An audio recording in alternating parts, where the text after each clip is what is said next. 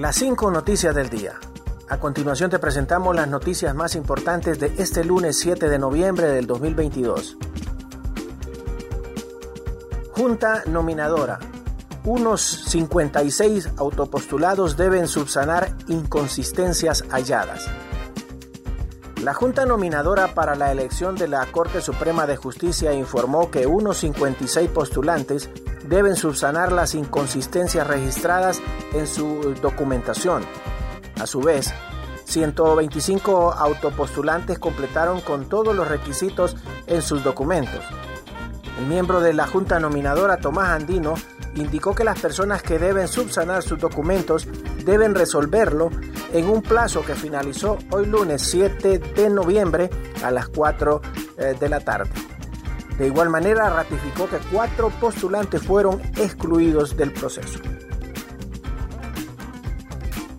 Manuel Zelaya asegura no tener la aspiración de volver a ser presidente. El expresidente y actual asesor presidencial Manuel Zelaya Rosales aseguró este lunes que no tiene aspiraciones de convertirse nuevamente en mandatario de Honduras.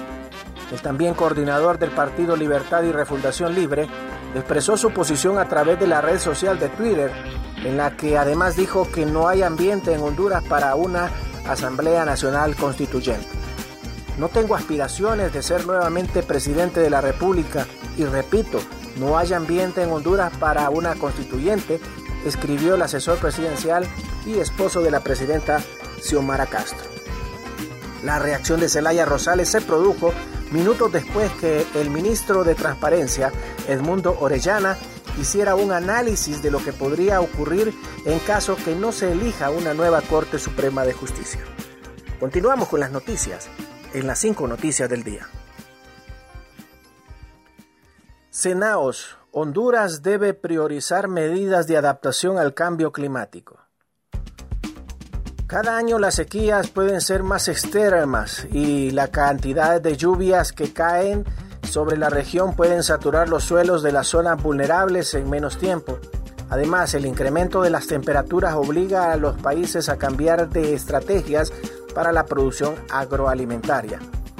Desde ayer 6 al 18 de noviembre se celebra en Egipto, África, la reunión anual de la Conferencia de las Naciones Unidas sobre el cambio climático de 2022, comúnmente conocido como COP27, donde los informes relacionados a la región centroamericana describen que las temperaturas en la zona aumentan a tasas mayores que el promedio mundial y se registran aumentos significativos en el nivel de los mares. Entre los muchos escenarios relacionados al tema del cambio climático, sobresale que algunos países como Honduras, donde se cuenta con un marcado corredor seco, se volverá más difícil la producción agropecuaria sin la planificación necesaria. Aumentaron en 95% casos de COVID-19 en la última semana en Honduras. El médico internista Omar Pidea ha informado que los casos de COVID-19 han aumentado en un 95% durante la última semana, por lo que las autoridades hondureñas y la población deben mantener las medidas de bioseguridad. Los hondureños han dejado de usar la mascarilla, otros se rehusan a vacunarse y otra gran parte de la población no ha completado su esquema de inoculación. Por su parte, el Comité COVID de la Universidad Nacional Autónoma de Honduras advirtió que de acuerdo con los datos epidemiológicos de la Organización Mundial de la Salud, la pandemia no ha terminado. Estados Unidos quiere que se contrate a una empresa externa para investigar a Almagro.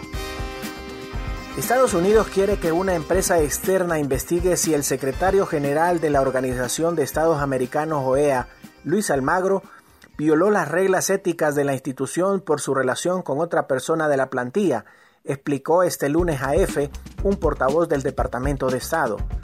Estados Unidos, el mayor donante de la OEA, se posicionará a favor de que la contratación de una empresa externa durante el Consejo Permanente que la organización celebra este miércoles decida sobre la forma en que debe investigarse a Almagro.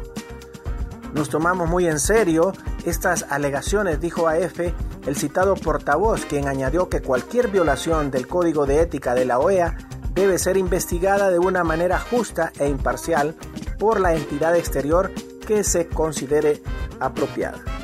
Gracias por tu atención.